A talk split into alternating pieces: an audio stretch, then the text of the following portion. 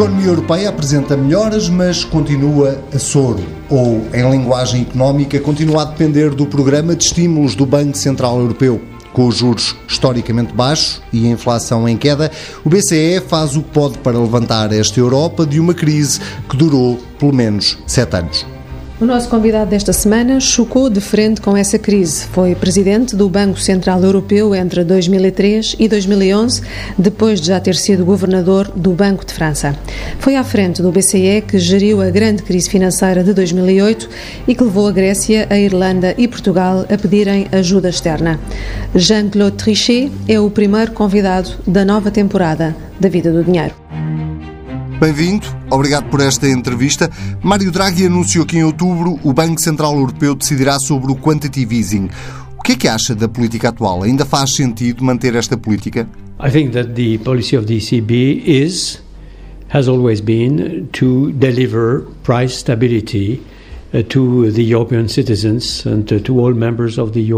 a política do BCE é, como sempre foi, para oferecer estabilidade de preços aos cidadãos europeus e a todos os membros da União Europeia.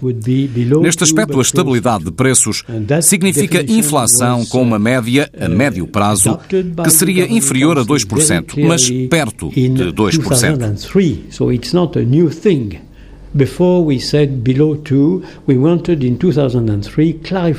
Essa definição foi adotada pelo Conselho de Governadores com muita clareza em 2003.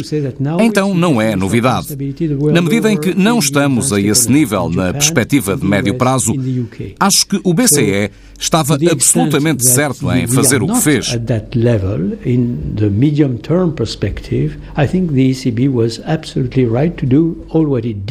Agora, é claro, já foi dito que talvez fosse hora de começar a retirar os estímulos. Veremos o que é decidido pelo Conselho de Governadores. Seja qual for o caso, eles talvez tomem essa decisão com o argumento de que estão agora perto de alcançar esse objetivo de médio prazo, abaixo de 2%, mas perto de 2%. O quantitative easing, o programa de compra de dívida pública, teve efeitos positivos e profundos na crise da dívida europeia. Portugal é um dos maiores beneficiados, mas o programa não pode durar para sempre. O que é que será da Europa depois da bazuca de Mário Draghi? Well, uh... I think that, uh, don't forget that all decisions are taken in Europe by a governing council the governor of the Central Bank of Portugal has one voice exactly like all others. Não se esqueça de que todas as decisões são tomadas na Europa por um conselho de governadores. O governador do Banco Central de Portugal tem uma voz exatamente como todos os outros, incluindo o presidente, mesmo que ele tenha direito a um voto de seleção. And I take it that uh, there will be a great deal of continuity in the policy which are pursued. Estas são decisões tomadas por todos os membros do Conselho de Governadores e considero que haverá uma grande continuidade na política que se está a seguir, exatamente como foi o caso de Duisenberg para mim e de mim para Mário Draghi. Como já disse, a estabilidade de preços está de acordo com a nossa definição, abaixo de 2%, mas perto de 2%. Todas as decisões que serão tomadas pelo Conselho de Administração devem ser interpretadas nesta perspectiva, o que certamente será o caso do Presidente. Não tenho dúvidas sobre essa continuidade. Por mais quanto tempo é que o BCE poderá continuar a suportar juros historicamente tão baixos? Well, uh, again, low interest Novamente, as taxas de juro baixas são muito generalizadas por razões que são muito complexas entre todas as economias desenvolvidas. Não existe uma única economia desenvolvida que não tenha essa situação muito peculiar. Alguns países têm mesmo taxas de juro negativas e ainda mais baixas na negatividade, como é o caso na Europa. Tomo a Suécia como um exemplo. Temos toda a Suíça. São comportamentos anormais na dita economia desenvolvida que explicam esse nível muito baixo de taxas de juro e inflação. level of interest rates, very low level of inflation. Espero que progressivamente se ajuste, graças em particular ao trabalho realizado pelo BCE e por todos os bancos centrais, incluindo o Banco do Japão, o Banco Central dos Estados Unidos e o de Inglaterra. Todos os bancos centrais das economias desenvolvidas estão a fazer um trabalho muito difícil para normalizar a situação. Mas também é crucial que todos os outros parceiros se mobilizem. Quero dizer, os governos, os parlamentos de todas as economias desenvolvidas e o próprio setor privado. Sozinhos, os bancos centrais não podem salvar o dia sem os outros parceiros. E acha que estão a fazê-lo? I mean, they, at least they are sending messages to the other partners to step in. Estão, pelo menos, a passar a mensagem aos outros parceiros para intervir, para se mobilizarem e ajudarem. Se os outros parceiros estão realmente a ajudar, tanto quanto deviam ou podiam, na minha opinião, a resposta é não.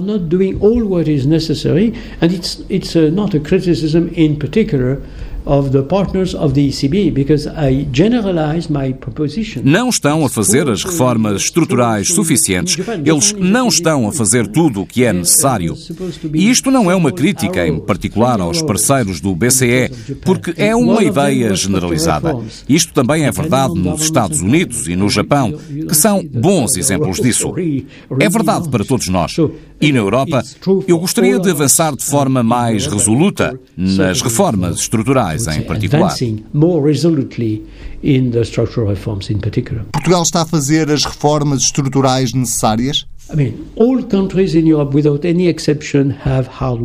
Todos os países da Europa, sem exceção, têm trabalho a fazer. Por isso eu incentivaria Portugal a avançar nessa direção. É claro que é a única forma de elevar o potencial de crescimento e de ter mais crescimento efetivo. Se houver mais crescimento, há mais criação de emprego, mais capacidade de encaixar a dívida pendente, o que ainda é um grande problema para muitos países, incluindo Portugal, que tem recursos humanos fantásticos, uma capacidade fantástica e que provou recentemente uma capacidade extraordinária no caminho da recuperação. Porque a recuperação é muito impressionante para mim. Muito, muito impressionante. Ainda há muito a fazer, tendo em conta a capacidade e o potencial de Portugal. Está surpreendido com o desempenho da economia portuguesa? Não estou porque o crescimento está eh, generalizado agora por toda a Europa. O trabalho árduo feito pelos europeus, em particular em Portugal, foi precisamente para corrigir uma situação que foi muito difícil. Eu tomei a decisão de comprar títulos de dívida de Portugal em maio de 2010 com os meus meus colegas do Conselho de Governadores. Foi uma decisão muito difícil de tomar. Foi criticada por uma parte da Europa. Mas quando vejo o que Portugal fez e o crescimento atual de Portugal, a criação de emprego hoje em dia, o nível atual de desemprego, que é muito menor do que no passado, é tudo muito encorajador.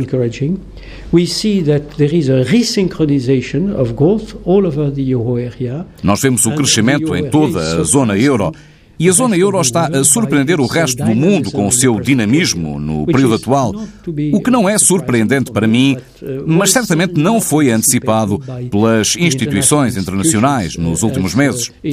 Uma vez mais, não é hora de complacência. Ainda há muito trabalho a ser feito. O desemprego ainda é alto, a dívida ainda existe e o crescimento é uma obrigação. O crescimento constante e sustentável é uma obrigação e exige reformas estruturais. Acha que este crescimento é sustentável? Nos últimos tempos tem-se falado sobretudo de turismo. I think that Portugal, again, because hard work has been done, is back to a much better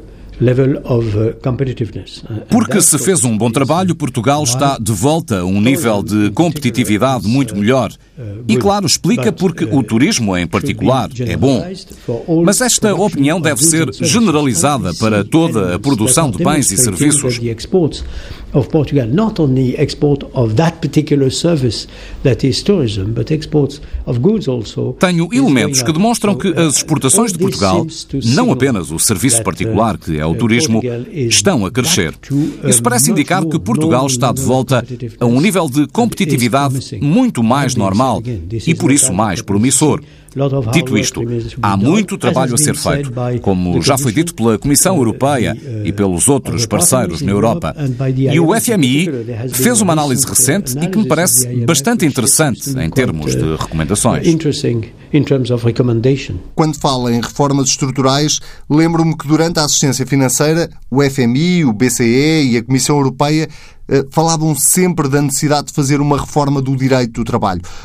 Portugal tem trabalho ainda a fazer nesse sentido? Structural reforms, of course, is uh, very comprehensive because it means uh, have your markets of goods, of services, as reformas estruturais são muito abrangentes porque significam ter os seus mercados de bens, de serviços, de funcionamento do trabalho com muito maior flexibilidade para se adaptar o mais rápido possível ao mercado, à nova procura e, portanto, criar empregos e ter mais crescimento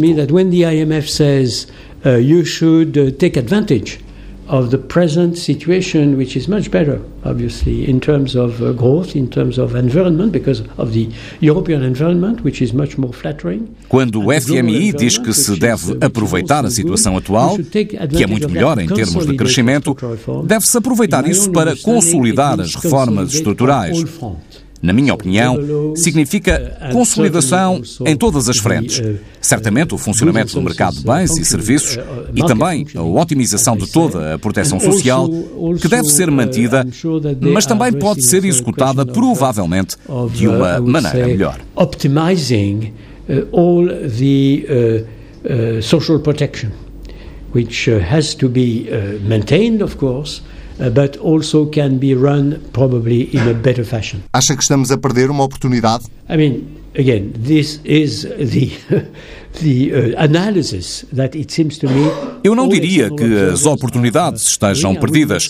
Eu incentivo ativamente a seguir na direção das reformas estruturais, mas a janela de oportunidade é única. Como dizer que está tudo bem em Portugal quando as agências de rating tiram Portugal do lixo, mas a dívida está acima de 130% do PIB? Este valor da dívida é sustentável? Terá de ser reestruturada? Well, I think for, for first that the, the, the management of the debt by the Portuguese uh, Treasury and Minister of Finance em primeiro lugar, a gestão da dívida pelo Ministério das Finanças parece sensata, com a substituição apropriada de endividamento de longo prazo pelo endividamento de médio prazo. Existe um elemento profissional que é muito importante para a imagem do país. That being said, it's clear that at that level of debt, what counts is diminishing year after year the overall debt outstanding as a proportion of GDP. É claro que nesse nível de endividamento, o que conta é estar a diminuí-lo ano após ano, a dívida em proporção do PIB, a fim de convencer os investidores, aforradores e participantes do mercado na Europa de que eles têm confiança de que Portugal tem a capacidade de diminuir progressivamente a sua vulnerabilidade em termos de dívida criteria is the proportion of debt outstanding as a proportion of GDP. Novamente, o critério correto é a proporção dessa pendente face à proporção do PIB. Mas o que é fundamental é a diminuição significativa da dívida pública em proporção ao produto interno bruto. But what is key is significant yearly diminishing of debt outstanding public debt outstanding as a proportion of GDP. Que avaliação faz do governo português? Temos um governo único na Europa, um partido que perdeu as eleições, mas que acabou por se coligar com dois partidos de esquerda. Está surpreendido com os resultados? I mean, uh, our democracies have their ways. They are different from country to country. I think that uh, this government is there.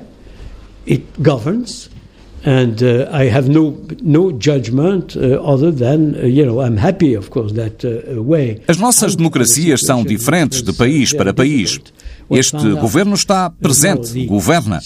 E eu não tenho nenhum julgamento senão que a saída para uma solução muito complicada foi encontrada por este governo. Agora, o que é do superior interesse de Portugal é que a economia seja bem gerida, que o crescimento seja maior e o mais sustentável possível, não um crescimento artificial, e que os fundamentais do país estejam a melhorar visível e significativamente. Atualmente, todas as economias europeias da zona euro, sem exceção, estão numa boa situação, porque tem havido crescimento, os ciclos de negócios são bons, e não é por causa de Portugal especificamente, nem de qualquer outro país. É o total dos países da zona euro que estão a seguir na direção certa. É uma oportunidade única para fazer as reformas estruturais. of the euro area, which is now moving in the right direction, it's a unique opportunity to embark on structural reforms. Lembro-me que em outubro de 2007, numa reunião do Ecofin no edifício da Alfândega do Porto, em plena crise do Northern Rock e com os primeiros sinais da crise que teve o desfecho do Lehman Brothers, o senhor deu uma conferência de imprensa onde disse que estava tudo bem e que não havia motivo nem para alarme, nem para preocupação. Ora, quando olha para trás, Quais são os erros que identifica na forma como a Europa lidou com a crise financeira? Well, first of all, uh, you have to know that tem de saber que nas reuniões do Grupo Europeu eu dizia a todos os países: não se estão a portar como deve ser. Têm um nível de endividamento que é muito alarmante e um nível de perda de competitividade que também é alarmante.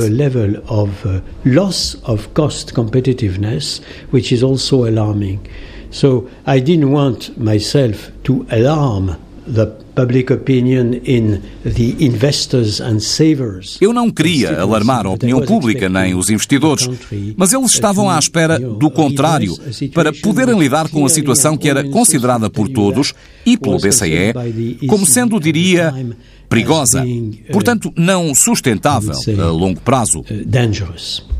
And uh, not sustainable in the long run. And uh, Portugal was part of those uh, countries, but you had also Ireland, you had also Greece, of course. Portugal fazia parte desses países, mas estavam também a Irlanda e a Grécia.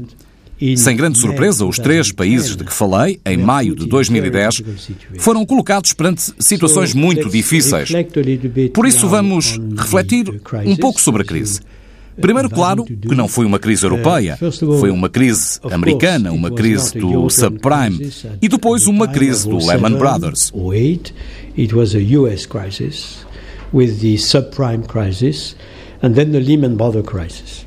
And we had to cope with this crisis. Tivemos de lidar com esta crise que contagiou todos os países europeus e decidimos lidar com ela de uma forma arrojada. And we took the decisions to cope with it in a very bold fashion because in 07 precisely in oh Se bem se lembra, a 9 de agosto, o BCE decidiu dar liquidez sem qualquer limite e por isso decidimos dar 95 mil milhões de euros a todos os bancos comerciais europeus.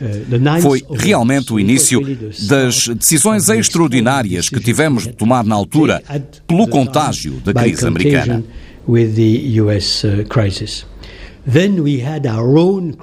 Mas depois tivemos a nossa crise na Europa, que foi uma crise das dívidas soberanas. Depois de terem sido postas em causa todas as instituições privadas financeiras, o mercado começou a demonstrar vulnerabilidade no compromisso. identify the most vulnerable public signature. And amongst the most vulnerable public signature, very, unfortunately, you had, and that materialized in, uh, at the beginning of uh, 2010. No início de 2010, os mais vulneráveis eram a Grécia, a Irlanda e Portugal, por esta ordem. Foi uma situação terrível. I have to say that had Portugal, had Ireland, had Greece respected the Stability and Growth Pact, tivesse Portugal, Grécia e Irlanda respeitado a estabilidade do crescimento e respeitado as regras que estabelecemos na zona euro, e não teríamos tido uma crise. E Portugal teria tido, como a Grécia, a Irlanda e até a Espanha mais tarde, uma situação muito melhor. A zona euro teria estado em melhor situação.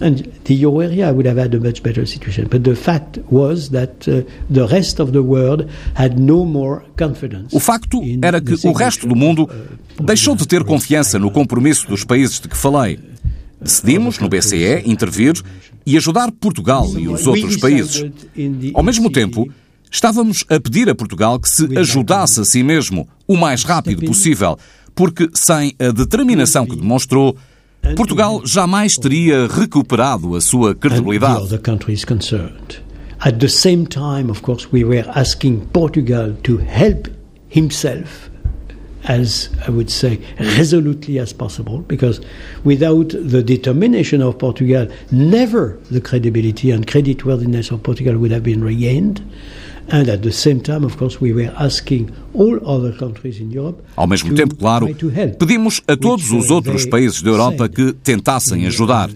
Isto foi em maio de 2010, no exato momento em que estávamos a intervir. Foi um período muito dramático, complicado.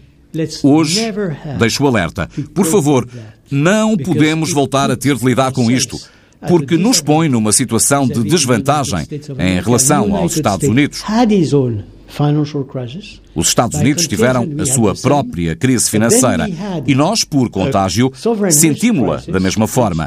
Mas depois nós tivemos uma crise financeira que os Estados Unidos não tiveram, nem outros países desenvolvidos. E foi culpa nossa.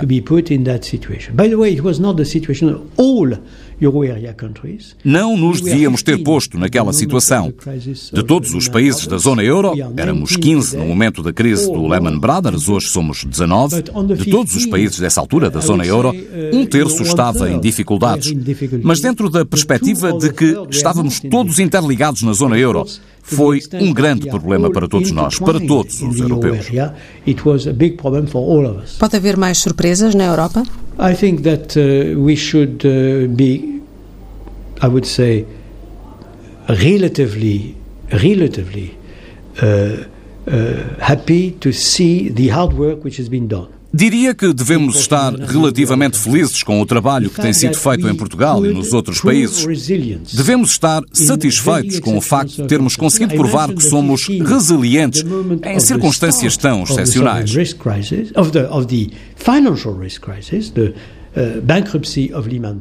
Falei da crise financeira, a falência do Lehman Brothers, e na altura muitas pessoas nos Estados Unidos e na Ásia Estavam a dizer-nos que a zona euro ia acabar por ser desmantelada e que o euro iria ser dizimado. Era a convicção que tinham. E nós dizíamos que eles não conheciam a força da história europeia, que veriam que seríamos capazes de ser resilientes. E provamos. Os 15 países continuam lá, incluindo a Grécia, e mais quatro países entraram. Somos 19 hoje. Isto é uma prova de resiliência extraordinária. Não obstante, temos muito trabalho por fazer, não só Portugal, todos nós, ao nível de cada nação e na União Europeia como um todo. What is true for Portugal is true for all others. We all have very, very hard work to do at the level of each nation and at the level of the European institution as a whole. Como presidente do Banco Central Europeu, o senhor resistiu fortemente à ideia da Grécia ser aliviada na sua dívida. Foi apenas em outubro de 2011, com o fim do seu mandato, que foi alcançado um consenso que permitiu um corte de 50% no valor dos títulos gregos. Arrepende-se? No, October I was still there. Em outubro ainda estava lá e aceitei isso, porque na mesma altura os governos da Europa disseram, sob a minha recomendação, que a Grécia é a Grécia e que o que nós fazíamos pela Grécia não poderíamos fazer pelos outros.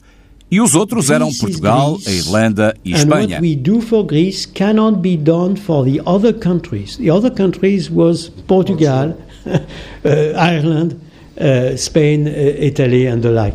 So I was myself fighting against what was happening because there was this idea that all countries in difficulty could have to go through this, you know, PSI, private sector involvement, which I trusted was very, very dangerous. Eu estava a lutar contra o que estava a acontecer.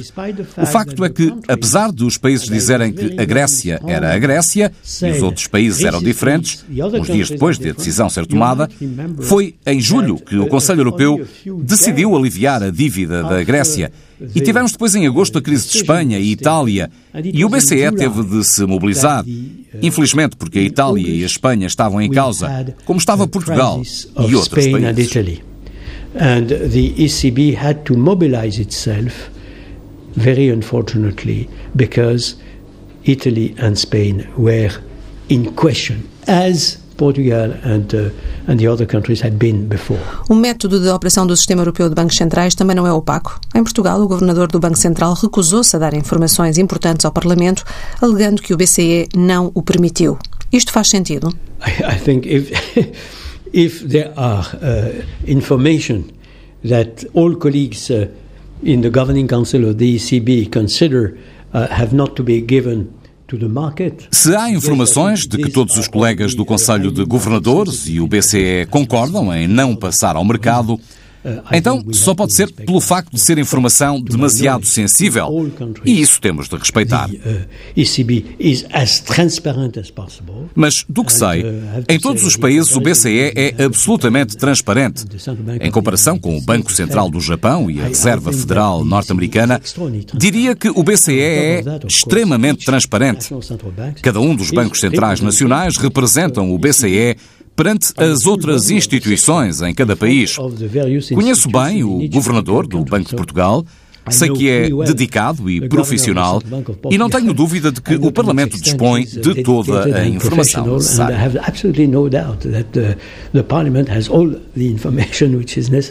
O peso cada vez maior de capital extra-europeu na banca europeia em Portugal isso é visível na presença angolana e chinesa, não pode trazer problemas de demasiada independência em relação às orientações do BCE. É que há cada vez menos bancos pequenos e os grandes estão cada vez maiores. Ora, este não é um caminho arriscado? Não estamos outra vez a cair no erro do too big to fail? Again, too big to fail was uh, an issue which was uh, uh, addressed at the level of the globe itself, I mean the full Too big to fail era uma questão que dizia respeito ao globo em si mesmo, a toda a economia global. Há uma lista de bancos que são considerados sistémicos e que a comunidade internacional como um todo quis evitar que fossem tratados como too big to fail. Now, there is a particular problem in Europe which I have to mention, namely that we are a single market. Há um problema específico na Europa, nomeadamente o facto de sermos um mercado único, com uma moeda única na zona euro, e devíamos ter uma estrutura transfronteiriça. Temos um sindicato bancário e normalmente os bancos na Europa deviam funcionar como os bancos dos Estados Unidos, na perspectiva do mercado único.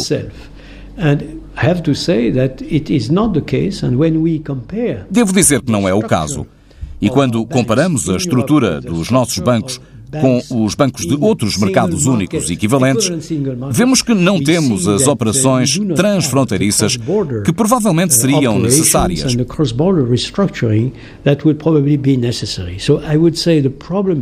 O problema para mim, na perspectiva da zona euro, passa mais pela reestruturação ao nível do mercado europeu em si mesmo do que por proteger qualquer segmento específico de mercado. E Portugal é um segmento do mercado único. E acho que não devemos I don't think that uh, we should reason like that. I mean, uh, I, I, think that uh, the overall restructuring and reshaping at the level of the cross border is of the essence in Europe today.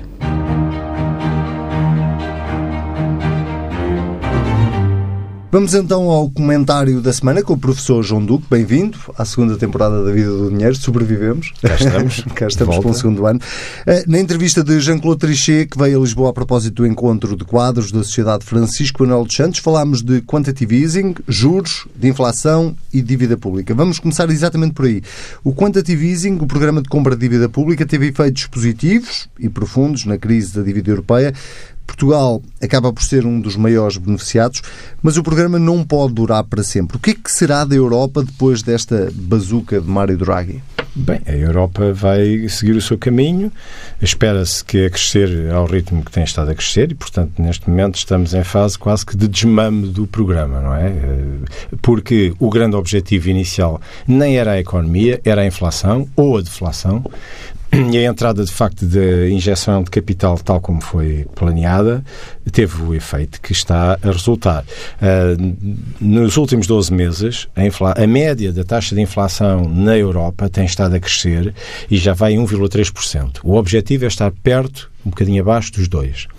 Neste momento, a mensal anda à volta dos 1,5 e, portanto, de mês para mês, a manter-se este tipo de evolução, é provável que fique próximo dentro de um, 3, 6 meses. Eu acho que é expectável que uh, isso assim aconteça. Se assim for, acaba o programa, eh, vamos, cada país, ao mercado eh, emitir aquilo que pode, em função também da capacidade que tem da dívida acumulada e do crescimento da economia, e, espera-se que pronto, o programa tenha tido o resultado positivo que teve.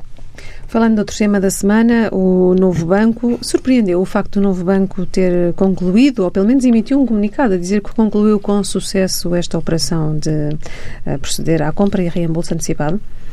Uh, sim, eu estava à espera que, de alguma maneira, a litigância que está anunciada nos jornais e na comunicação social em geral uh, tivesse um efeito uh, devastador neste processo de negociação. E de maneira que eu fiquei surpreendido. Sei que há litigância que está a avançar e que vai continuar a avançar e que até pode pôr em causa, por via judicial, a resolução do negócio, tal como está. Mas, de facto, de uma maneira aparentemente positiva, a equipa de gestão do novo banco conseguiu eh, negociar com sucesso aquilo que era o objetivo. Agora, a um custo que vai ser muito elevado. Portanto, estamos a falar de taxas de remuneração comparadas com as de hoje, que são penalizadoras, e quem gerir o novo banco vai ter que arranjar maneira de pagar estas taxas. Portanto, a Lone Star, se gerir o banco, vai ter que procurar formas de aplicação do capital muito rentáveis, porque estas taxas são taxas eh, que não são fáceis de encontrar hoje em dia. Nós estamos a falar de taxas que estão várias vezes acima, múltiplos acima daquilo que são as taxas de remuneração dos depósitos atuais. Sei que com prazos muito dilatados, mas de qualquer das formas, eh, a taxa que é aplicada ao capital todos os anos vai ter que ser paga a estes credores. E, portanto, isso vai pôr, impor um esforço de recuperação e de dinamismo económico e de atividade produtiva na, na, na, ótica bancária eh, muito forte. Portanto, eh, não é fácil, digamos, eh, fazer face a esta segunda leva de dificuldades no novo banco. Agora, de facto, é um banco muito grande, que estava bem plantado junto às empresas e que, se as empresas portuguesas dentro do quadro de enquadramento económico atual, reagirem muito bem, é possível e provável que o novo banco vá sobreviver. Professor, ainda nos sobra aqui algum tempo e, portanto, podemos antecipar de alguma forma o que aí vem na próxima semana e voltaremos a este assunto, uh, seguramente, que tem a ver com o Orçamento do Estado para o próximo ano. Um, ehm, Tem-se colocado muito enfoque na questão do IRS uh, e neste jogo de cintura que o Governo pode ou não ter entre aliviar mais o IRS, podendo eventualmente mexer no IRC. Uh, o que é que lhe parece esta ideia? Ah, uh, há uma promessa, há uma promessa de se continuar uma política de eh, restituição ou de recuperação do rendimento disponível das famílias. E, portanto, nesse sentido, a questão é saber se uh, vamos distribuir mais aos que têm menos, vamos distribuir na proporção a todos, mas eu parece-me que o governo vai tentar usar tudo aquilo que pode, pelo menos em folga, para restituir o IRS. Se vai ter que entrar com um aumento de IRC ou não, é para mim a grande dúvida. E penso que isso vai ser um bocadinho o resultado da fricção que pode existir eventualmente entre o Partido Comunista, o Bloco de Esquerda e o PS. E, é, e desse jogo que eu estou convencido que vai ser mais de jogo de rua e de palavras do que uh, jogo efetivo. Uh, vai resultar o efeito, mas uh, porque este governo, diga-se o que disserem, é muito focado e está muito focado na recuperação do investimento e do apoio ao investimento das empresas. E, portanto, não é fácil, com esse discurso, penalizar as empresas com, com acréscimos de IRC. Portanto, eu diria que estou à espera de discurso, de rua, de contestação mais forte, etc. Mas efeitos práticos não muito mais do que a folga que o Governo tem face àquilo que são os indicadores. Também é verdade que o Governo tem sido razoavelmente conservador nas projeções de crescimento económico e, portanto, os orçamentos, felizmente, têm sido feitos com uma base relativamente cautelosa. E, portanto, nesse sentido, também continuo eu a achar que, usando a mesma linha de conservadorismo que foi usado anteriormente por Centeno, nós acabemos por ter um orçamento que vai ser relativamente contido. Portanto, não acredito muito, e seria muito negativo, que o Governo entrasse por um aumento do IRC. Muito bem, professor João Duque, muito obrigado e vemos-nos na próxima semana. Até à semana. Muito obrigado. Falta só então a rubrica de Finanças Pessoais, esta semana, com a jornalista do Dinheiro Vivo, Bárbara Silva, e com o tema das rendas acessíveis e da isenção no IRS. Os senhorios que aceitem praticar rendas acessíveis, 20% abaixo dos valores de referência do mercado, ficarão isentos da taxa de 28% de IRS sobre os rendimentos prediais obtidos. Além disso, terão ainda uma redução de 50% no IMI. Este desconto no Imposto Municipal sobre Imóveis poderá mesmo chegar aos 100%, mediante decisão das Assembleias Municipais. Estas são as principais novidades do Programa de Arrendamento Acessível, que faz parte da nova geração de políticas de habitação aprovada esta semana em Conselho de Ministros. No entanto, para que um contrato de arrendamento possa ser elegível e beneficiar deste conjunto de incentivos fiscais, deverá ter uma duração até 5 anos. Além da redução da carga fiscal, que subsidiará a queda de 20% no valor das rendas, estão também previstas outras medidas para proteger os senhorios, como um seguro ou fundo de garantia em caso de não pagamento ou danos no imóvel. O programa de arrendamento acessível, que deverá ser aplicado ao longo dos próximos últimos dois anos e inclui também medidas direcionadas para as famílias mais carenciadas, para a reabilitação urbana e para os jovens que enfrentam dificuldades em arranjar uma casa devido à subida dos preços. Leia mais sobre este tema em dinheirovivo.pt. Já sabe que pode ler tudo no Dinheiro Vivo este sábado com o Diário Notícias e com o Jornal de Notícias. E ouvir, às vezes quiser, basta para isso ir até tsf.pt. Até daqui uma semana.